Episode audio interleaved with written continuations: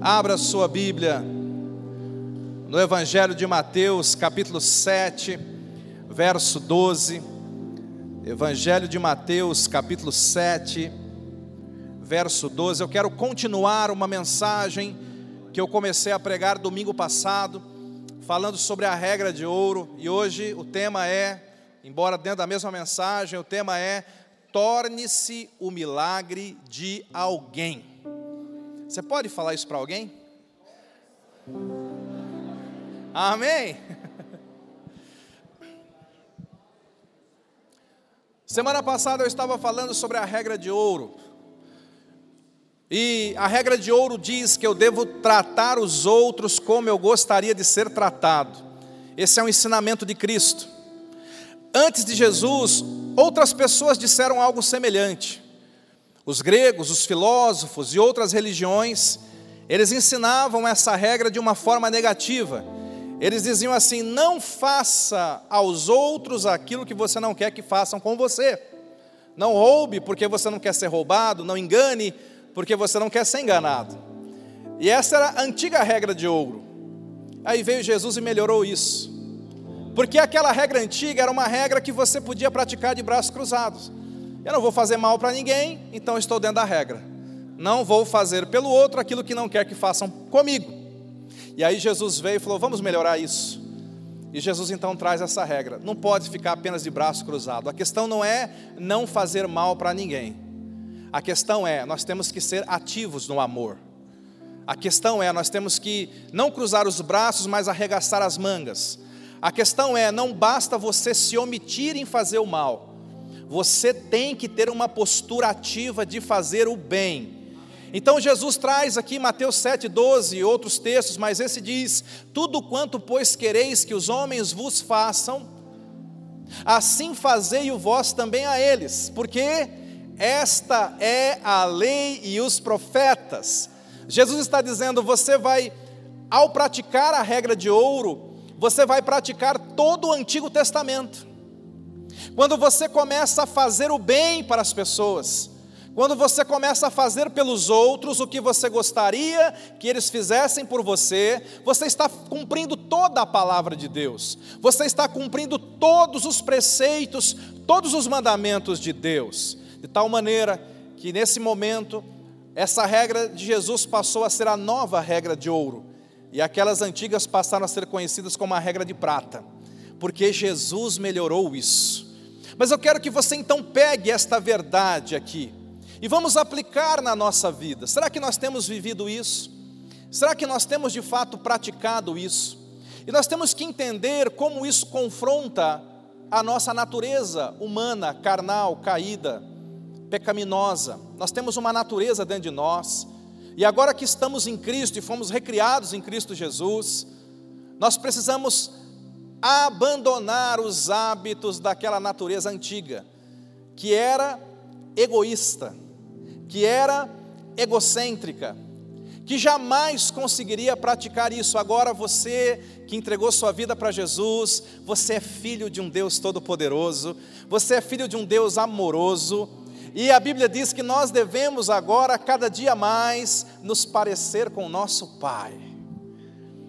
E sabe, amados, não há momento no seu dia em que você vai se parecer mais com o papai do que naquele momento em que você ajuda alguém,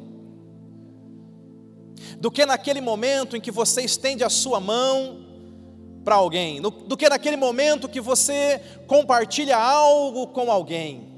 Toda vez que você compartilha um conselho, uma experiência de vida, toda vez que você compartilha e usa a tua influência para ajudar outro, me dá o teu currículo, eu vou mandar lá. Toda vez que você separa um, um alimento para alguém que está precisando, quando você dá uma carona para alguém, quando você ajuda um colega de trabalho, esses são os momentos que nós começamos a nos parecer com o nosso Papai Celestial. Porque o nosso Papai Celestial é assim. A Bíblia diz que Ele é presenteador, Ele ama presentear. O nosso Papai Celestial, Ele ama motivar as pessoas. Quando você vê, quando você lê a palavra, o tempo todo o nosso Papai está nos motivando, está nos incentivando. Eu acho tão lindo o momento, o dia que Jesus sai das águas do batismo, e os céus se abrem e se ouve uma voz do Pai Celestial. E sabe qual é a voz? Sabe o que, que ele diz? Este é o meu filho amado, em quem tenho grande prazer. Olha, o pai elogiando o filho, o pai motivando o filho.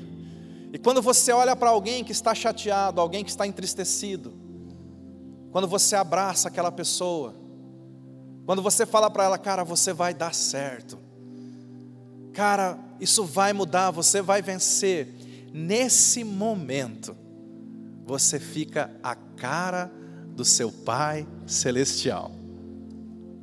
Quando nós começamos a fazer pelos outros, aquilo que nós gostaríamos que os outros fizessem por nós, nós fazemos isso não porque nós estamos esperando a recompensa dos outros, mas porque nós estamos sabendo que a nossa recompensa vem do Senhor, é dele que vem a recompensa. Então comece a responder aí no teu coração. Eu tenho praticado a regra de ouro. Eu tenho me parecido com meu Pai celestial e aqui vem uma chave para você. É possível ser crente e ser egoísta. É possível passar anos dentro de uma igreja vivendo uma vida egoísta, fazendo orações egoístas Deus me abençoa, Deus me ajuda, Deus eu quero, Deus comigo de novo, Deus me passa na frente. É possível você ler a Bíblia de uma forma egoísta, buscando apenas aquilo que Deus precisa fazer por você, buscando apenas aquilo que os outros precisam fazer por você. E toda vez que acha um versículo como esse, que diz que você tem que fazer pelos outros, você vira a página. Ah, não, isso aqui não é Deus falando. Esse não é para mim, esse é para o meu irmão. Irmão, está escrito, você tem que me abençoar. É possível sim nós vivermos dentro da igreja de uma forma egoísta, mas esse não é o propósito de Deus. Eu falava há pouco quando Deus chamou Abraão, em Gênesis 12, 2, e Deus falou: Eu vou te abençoar, eu vou te engrandecer o nome. Deus colocou uma vírgula e falou: Seja uma bênção. E veja essa chave. Quando nós nos tornamos filhos de Deus, é mais importante se tornar um milagre do que receber milagres. O crente egoísta, ele vive pedindo milagres na sua vida. Mas o crente amadurecido, ele decide se tornar um milagre para as pessoas ao seu redor. E quando nós falamos de se tornar um milagre, talvez você pense: ah, pastor, o senhor está falando que eu vou curar aquela pessoa do câncer. O senhor está falando que eu vou fazer uma oração e aquela pessoa vai levantar da cadeira de rodas. Isso até pode, nós cremos nisso.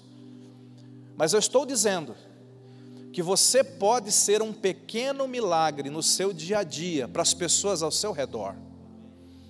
Quando no trânsito, você resolve dar preferência para alguém. Olha que coisa legal. Pratica isso. Eu, às vezes eu, eu, eu, pego alguns dias praticando isso. Eu falo assim, acordo, quando eu pego o carro, eu vou fazer, dar preferência, eu vou, eu vou dar vez para alguém, porque sempre tem alguém pedindo a vez. Ao invés de você usar o trânsito para te, te deixar nervoso, meu Deus, me fechou, não é possível. Não, vai de boa, Vai lá, meu filho, pode passar. Seja um milagre. Dê carona para alguém. Ajuda aquele teu colega de trabalho. Ele está tão cheio, perturbado às vezes. Faça o seu. Vai lá e ajuda ele. Seja um milagre na vida dele. Tenha sensibilidade para perceber, para perceber as necessidades ao teu redor.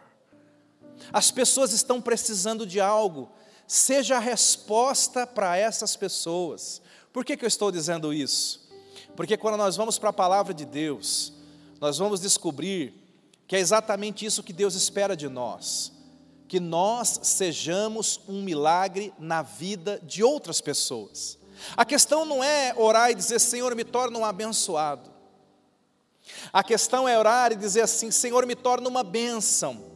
Porque quando você se torna uma bênção, Deus dos céus decide derramar a abundância dele sobre você.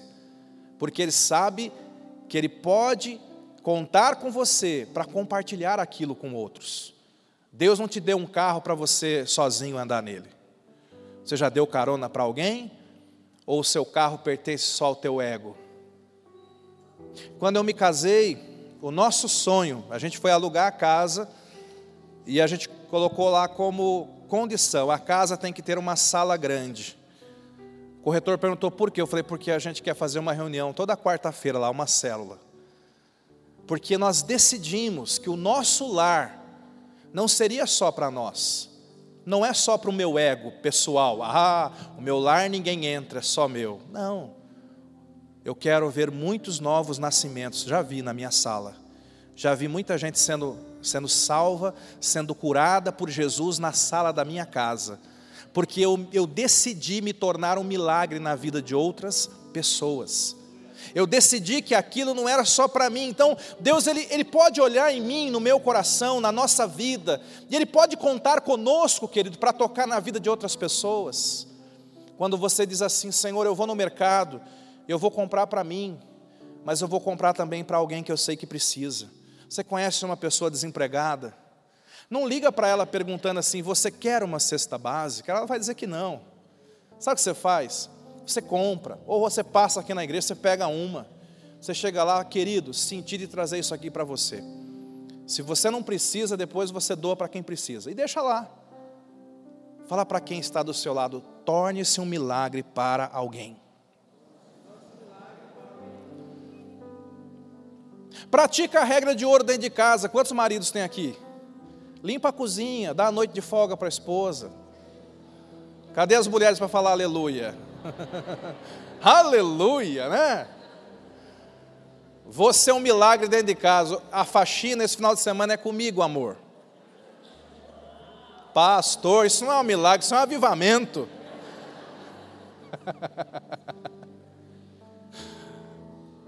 Fala para o teu cônjuge, seja um milagre na minha vida.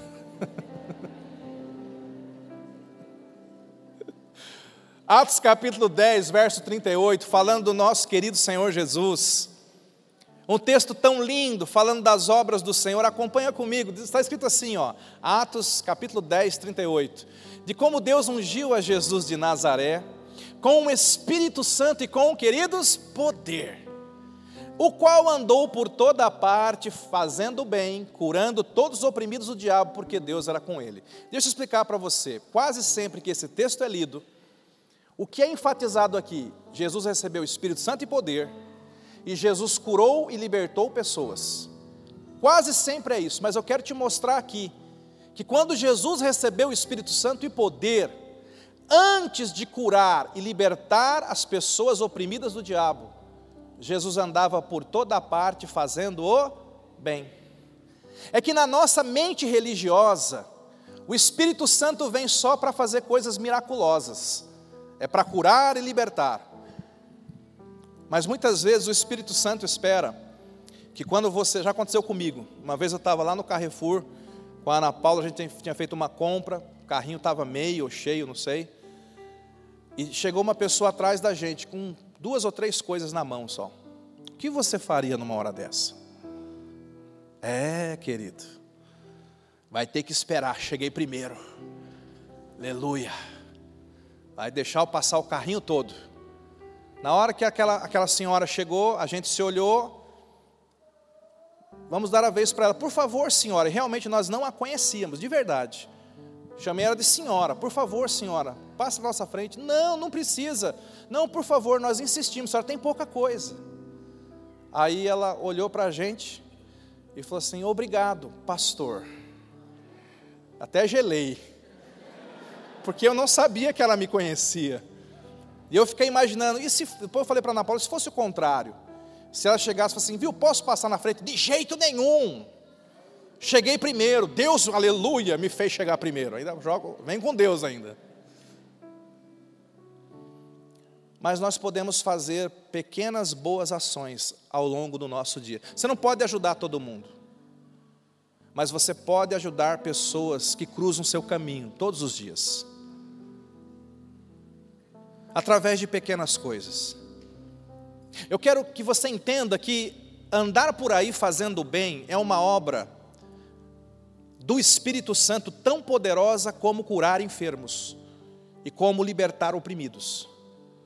Pastor, eu não, não ando curando muita gente, mas você está fazendo bem? Pastor, eu não estou tirando muito demônio de pessoas, mas você está fazendo bem? Porque fazer o bem é uma obra tão espiritual e tão poderosa quanto. E quando eu olho esse versículo, eu vejo que antes de fazer coisas espetaculares, nós temos uma primeira missão, que é ser bom para as pessoas. Diga a minha missão. Diga a minha missão é ser bom para as pessoas. É fazer o bem para elas, queridos. Essa é a nossa primeira missão. Isso é melhor do que uma pregação. Tem uma família que, que se achegou aqui na igreja, me procurou certa feita e contou a história. E o marido disse: Minha esposa ficou doente, eu trabalhava. E nós viemos de longe, não tínhamos familiares perto aqui na região. Ele falou, mas pastor, nós não éramos dessa igreja. Mas uma vizinha, tinha uma célula perto de casa, e uma vizinha soube da situação. E aquela célula se moveu, e nós não tínhamos grana para comprar toda a medicação. Pastor, a célula comprou a medicação. A minha esposa operou, precisou ficar no hospital, e as irmãs da célula fizeram uma escala para ser acompanhante dela, porque eu não podia ser acompanhante. E ele falou assim: e claro, quando a minha esposa veio para casa, nós queríamos ir para aquela célula, conhecer aquele povo, porque aquele povo fez por nós o que ninguém faria. Resultado, eles vieram para a igreja. Sabe quem foi que ganhou eles para Jesus? Não foi uma pregação.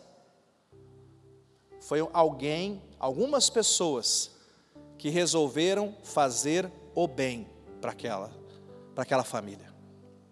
Talvez você fale assim, pastor, eu não sou muito de pregar. Mas todo bem que você fizer é uma pregação que você está fazendo. Quando você sair daqui hoje à noite, você pode sair daqui com essa missão e esse ministério. O meu ministério vai ser fazer o bem. Os meus vizinhos vão me conhecer porque eles vão saber que eu faço o bem. A gente tem um acordo lá em casa. Sempre que muda um vizinho no bairro, a Ana Paula faz um bolo, leva lá, dá de presente, dá as boas-vindas para o bairro. Conte conosco, se apresenta. Você tem feito isso? O que os teus vizinhos pensam de você? Qual a ideia que eles têm de você? E lá no teu local de trabalho, será que você tem sido um bom, você é um bom pregador ou você tem pregado com ações? Porque ações falam mais alto do que atitudes. Fala para quem está do seu lado, pregue. E se der tempo, fale. Porque você pode pregar, querido, com a sua vida. Você prega com aquilo que você faz, você prega com quem você é. Pastor, por que, que eu deveria viver fazendo isso? Primeiro, porque quando você faz o bem para os outros, você se parece com Deus. Segundo, não deve ser o teu objetivo principal, mas saiba que isso é real. Quando você faz o bem pelos outros, há uma recompensa para você, para a tua vida. Eu li agora há pouco, Lucas 6,38, diz lá: Dai e ser-vos-á dado boa medida, recalcada, sacudida e transbordante. Quando você faz o bem para alguém, você vai receber a recompensa. Escute isso. Talvez você não está recebendo o milagre que precisa, porque você não está sendo o milagre que deveria ser para outras pessoas, e o papai está de olho nisso. Fala para quem está do teu lado, o papai está vendo.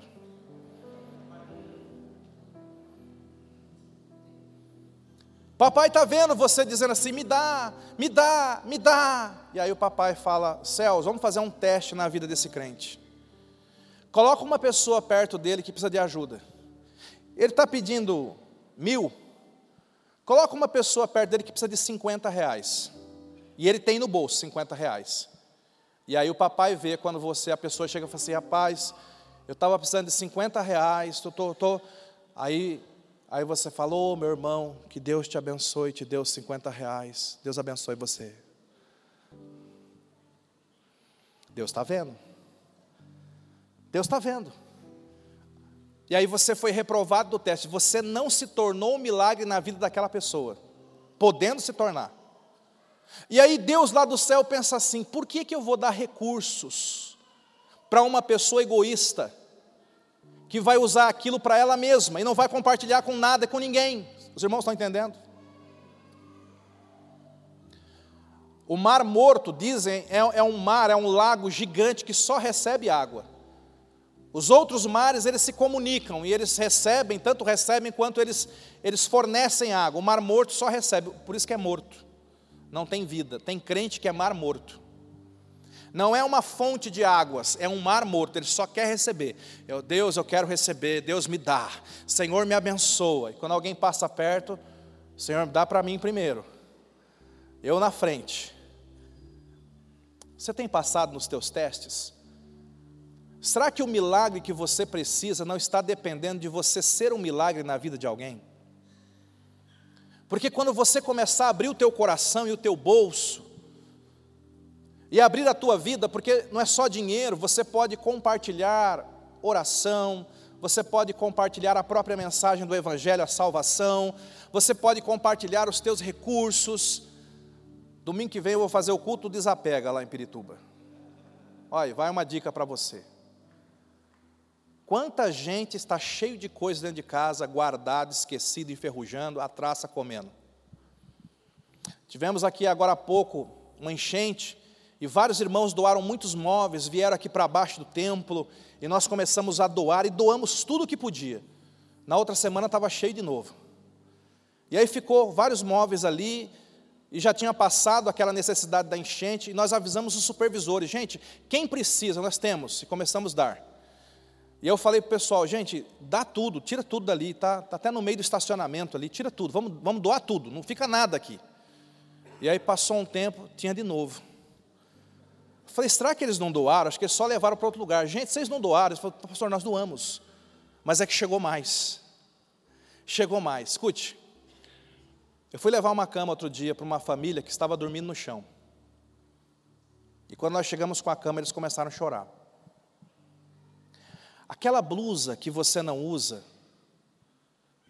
aquela blusa que você fala assim, é uma velharia fora de moda, alguém nessa noite está orando chamando aquilo de milagre. O seu armário está cheio de milagres. O quartinho da bagunça está cheio de milagres. O teu guarda-roupa está cheio de milagres. Tem sapatos, tem blusa, tem roupa que você não usa. Ah, mas eu usei aquilo quando eu tinha 18 anos, eu estou orando para entrar naquilo de novo. Falar para quem está do seu lado, não se iluda.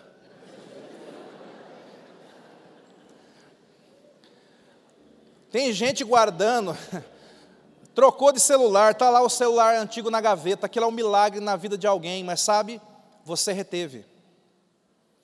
Para você é lixo, para outra pessoa é um milagre. A questão é que na tua gaveta é um lixo, mas se você falar, poxa, deixa eu ver quem precisa, vira um milagre na vida daquela pessoa. Tem alguém orando por aquilo.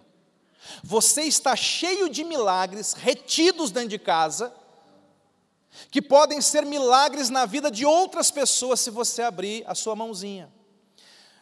O ano passado as minhas filhas chegaram para mim e estavam todas empolgadas. Pai, a gente assistiu um, um vídeo muito legal sobre o Robin Hood. O Robin Hood era um cara muito legal. Eu falei, realmente, eu gosto muito. Quantos aqui gostam do filme Robin Hood, a história? É bonita a história do Robin Hood. Mas elas falaram assim, é muito legal. Aí eu desconfiei, falei, mas por que, que ele é legal? E elas falam assim, ah, ele é legal porque ele rouba dos ricos para dar para os pobres. Na hora, o Espírito Santo já acendeu uma luzinha aqui.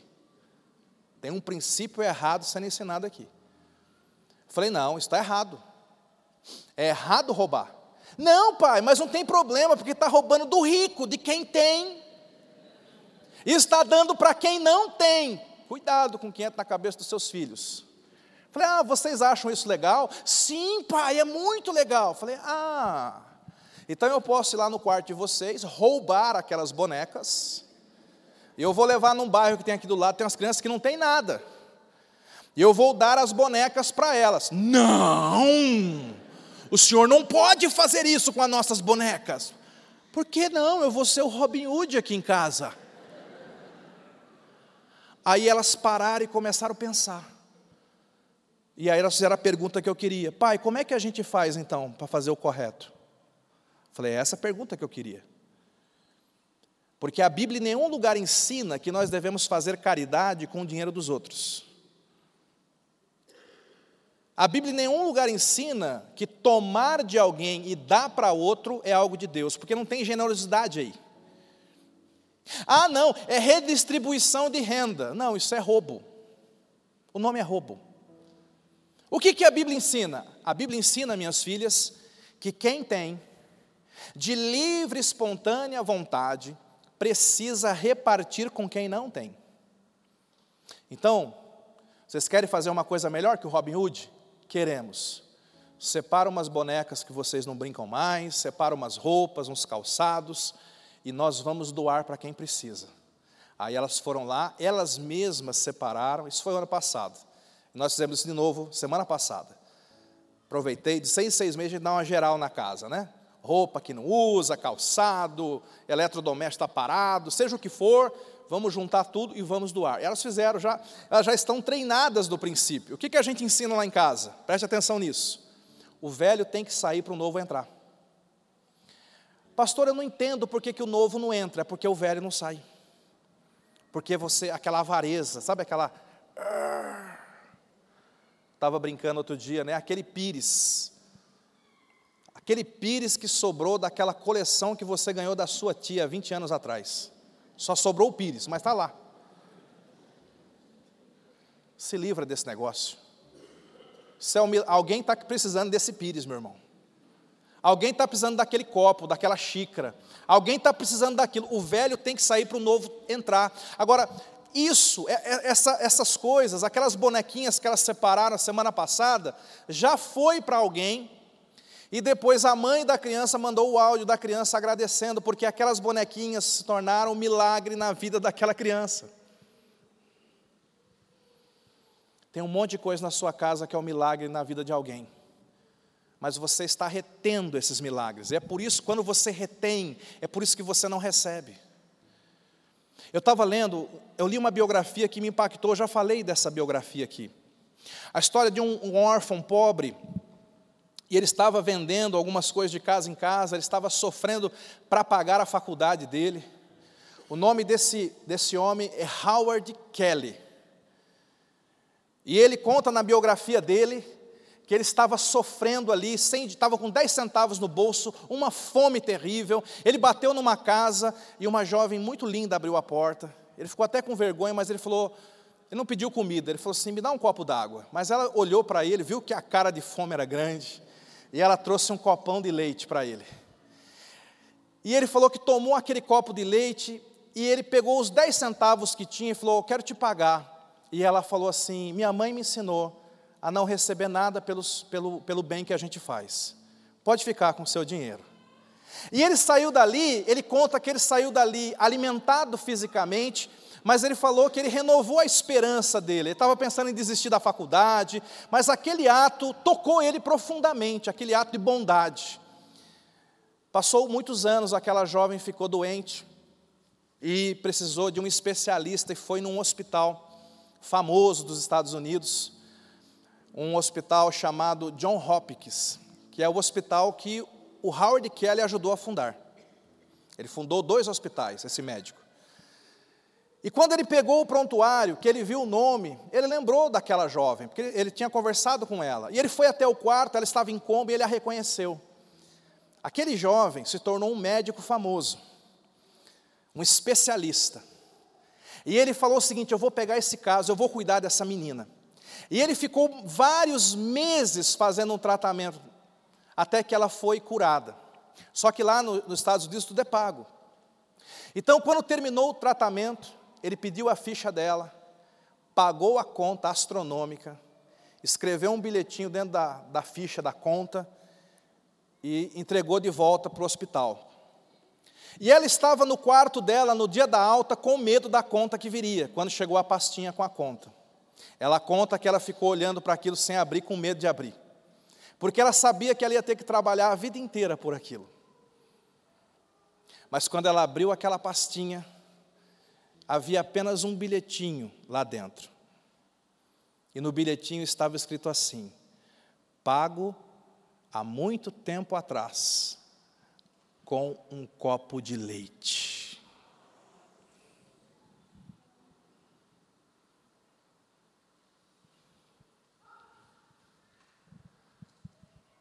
Quando você faz por alguém, Deus se encarrega que alguém faça por você. Pode ser que seja a mesma pessoa, pode ser que seja outra pessoa, pode ser que seja o próprio Deus. Talvez está na biografia desse médico, porque ele fala assim, ele conta na biografia, talvez você ache que dar um copo de leite para alguém não seja nada. Mas aquilo foi tudo para mim naquele dia. Esses dias, meu pai infartou e tempos atrás havia uma menina que trabalhava em casa, lá na casa dos meus pais, ela tinha o sonho de fazer enfermagem, mas não tinha muita, tinha algumas dificuldades. Resumindo a história, meus pais a ajudaram algumas vezes e a incentivaram e às vezes até ajudaram financeiramente para que ela terminasse a faculdade. E no dia que meu pai infartou, ele precisava ser levado para uma cidade longe e precisaria de uma enfermeira para acompanhá-lo. E não havia nenhuma ali no postinho. E justo naquela noite, aquela enfermeira formada, que havia trabalhado um turno inteiro, estava chegando de outra cidade, cansada. Mas quando ela soube que era o meu pai, ela falou: Não, eu vou com ele. E graças a essa enfermeira, no percurso, meu pai teve algumas intercorrências, e a gente sabe que foi ela um anjo de Deus para preservar a vida do meu pai. Quando você ajuda alguém, você nem imagina que aquilo vai retornar para você de alguma forma. Nós temos que fazer o bem. Pastor, mas, mas eu, eu, eu fui ensinado que eu não devo fazer boas obras para ser salvo. Você está certo. Efésios capítulo 2, verso 8 e 9, deixa eu só finalizar explicando isso para você. Muitas religiões ensinam que você deve fazer boas obras para ser salvo. Os espíritas ensinam que você tem que dar cestas básicas, fazer coisas para você evoluir, para você pagar os pecados da vida anterior. Algumas pessoas ensinam que se você fizer muito boa obra, você vai alcançar o céu. A Bíblia não diz isso. Nós não somos salvos por boas obras, nós somos salvos pela única obra que Jesus fez na cruz do Calvário. Por quê? Porque Efésios 2, 8 e 9 diz assim: Porque pela graça sois salvos mediante a fé, e isto não vem de vós, é dom de Deus. Agora olha só, não vem de obras, para que ninguém se glorie. Por que, que nós não somos salvos por boas obras, irmãos? Porque quando a gente chegar no céu, quantos vão estar no céu?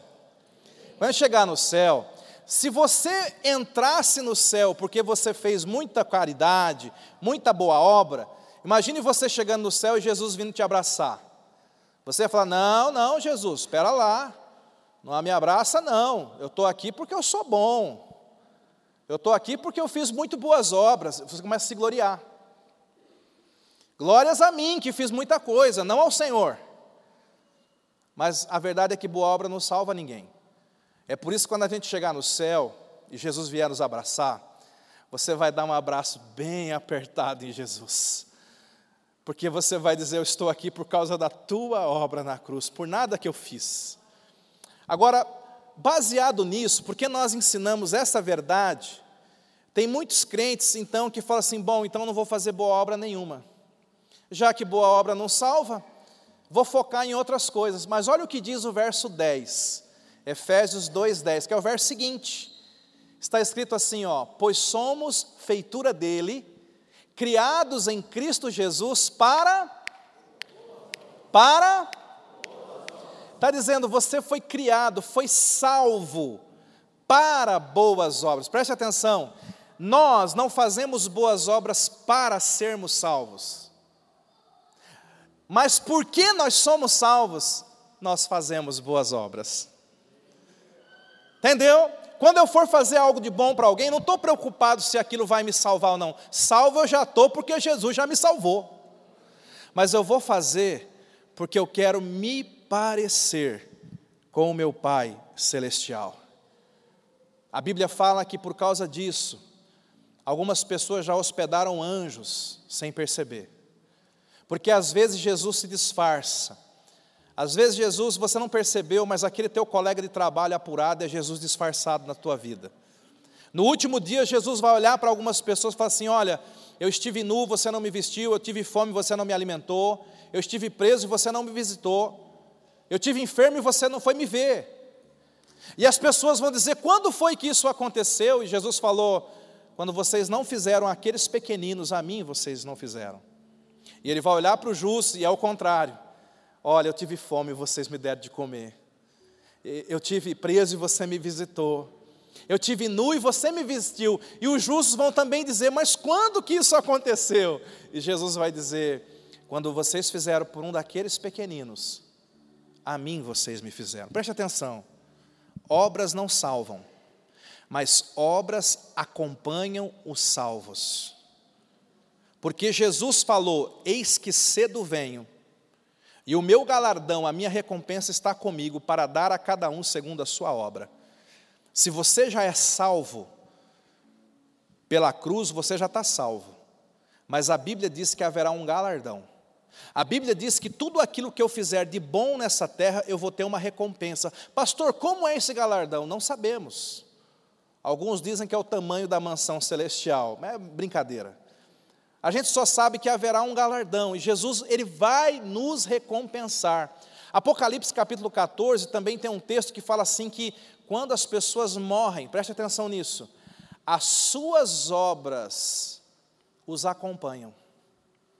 Não é que os acompanham para a salvação, se você já é salvo, mas elas nos acompanham para galardão. Deixa eu te perguntar, se você empacotasse hoje, o que te acompanharia? Eu li no livro do Robert Schuller, ele contando a história do senhor Miller. O senhor Miller tinha uma mercearia. E a esposa do senhor Miller conta que tinha um, um menino carente, pobre, que a família passava fome. E um dia esse menino entrou lá com fome, ele deu alguma coisa, ele perguntou: Sua família tem o que comer? Ele falou: Não. Você não quer levar alguma coisa? Porque o menino ficava olhando lá para as batatas. Ele falou: Eu não tenho dinheiro. Aí o senhor Miller falou assim: Fulaninho, o que, que você tem aí? Aí ele falou: Ah, eu tenho umas pedrinhas que eu peguei no rio. Aí ele olhou, ah, então essas pedrinhas elas são são azuladas. Faz o seguinte, se você achar umas pedrinhas avermelhadas, traz para mim porque eu quero. E eu já vou te adiantar, vou te dar um saquinho de batata para você levar para sua casa. Semana que vem você me paga com as pedras vermelhas. Tudo bem? O menininho sorriu, todo feliz. Tudo bem, semana que vem eu trago. E a mulher só olhando. Na semana seguinte, o menino voltou com um monte de pedrinhas avermelhadas. Ele olhou e falou: Olha, eu mudei de ideia. Eu não quero mais as avermelhadas. Agora eu quero as azuladas. Ah, essa é difícil, hein, senhor Miller? Eu sei, mas você vai conseguir. Ó, oh, leva um saco de tomates para lá. E a mulher conta que ele fez isso por muito e muito tempo, até que aquela família se mudou de lá. 23 anos se passaram. E o senhor Miller morreu. Estavam todos no velório, o velório americano dentro de casa. Daqui a pouco parou um carrão lá fora.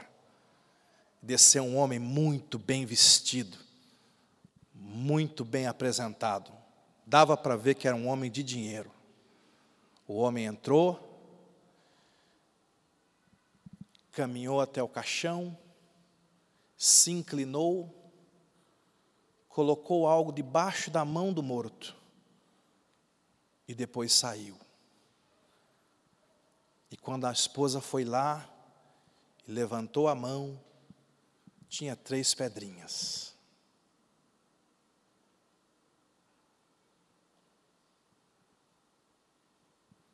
Era um menininho.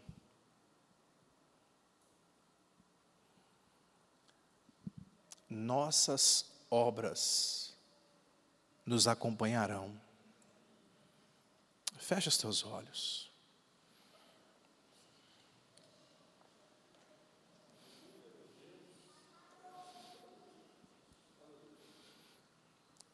Você tem tanta coisa dentro de você.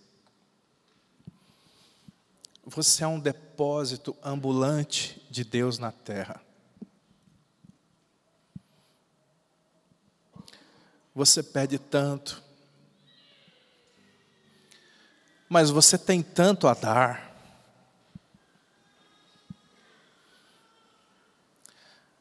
Tem tanto tesouro na tua vida.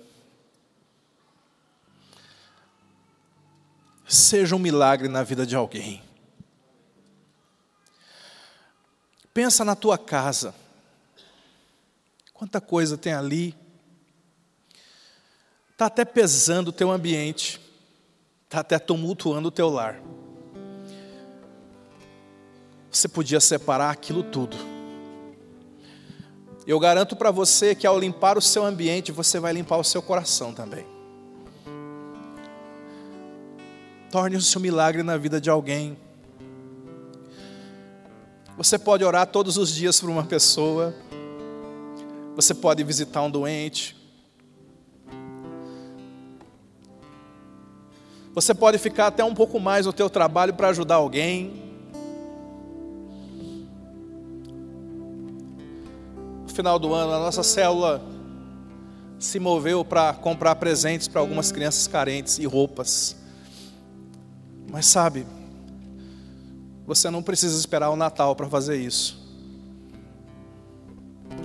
Você pode fazer hoje. Deus está procurando pessoas. Pessoas que dizem: Deus, eu quero o seu milagre. Quando Deus te encontrar, quando Deus encontrar o teu coração, Nesse momento ele vai começar a derramar tudo que você tem pedido e não derramou ainda. Porque o, o milagre que você está esperando depende, muitas vezes, de primeiro você se tornar um milagre na vida de alguém aqui na terra. Seja um menino com aquele lanchinho que entregou para Jesus e alimentou a multidão. Seja um milagre na vida de alguém. Seja um milagre na vida de alguém. Seja o amigo do paralítico que o carregou até Jesus Senhor, eu não consigo curar essa pessoa, mas eu posso dar uma carona para ela ir até a igreja, para ela receber a cura do Senhor. Aqueles homens decidiram ser um milagre na vida daquele paralítico. Seja um milagre na vida de alguém, querido. Um copo de leite. Seja um milagre na vida de alguém. Pai, Pai, nós estamos aqui na tua presença. Se você está comigo, querido, coloque a sua mão no coração. Meu Deus, nós queremos renunciar a nossa natureza egoísta, essa natureza que só nos faz olhar para nós mesmos, Senhor. E eu oro, Pai querido, para que o Teu Evangelho nos transforme de dentro para fora, Senhor. Nós não queremos ser melhor que os outros, nós queremos ser melhor para os outros, Senhor. Ajuda-nos a a viver este evangelho verdadeiro, porque isso é amor de verdade, Senhor. Não é um amor de discurso, mas é um amor de prática, Senhor. E eu oro agora em nome de Jesus para que o Senhor toque a nossa vida, os nossos olhos, dá-nos sensibilidade para perceber necessidades ao nosso redor. Dá-nos, meu Deus, iniciativa para suprir essas necessidades. Eu oro, Pai, pelos lares. Eu oro especialmente por lares agora. Eu oro por lares que estão repletos de milagres, que não são mais nossos, já foram milagre um dia na nossa vida, Pai, mas agora não é mais nosso. Esse milagre pertence a outras pessoas.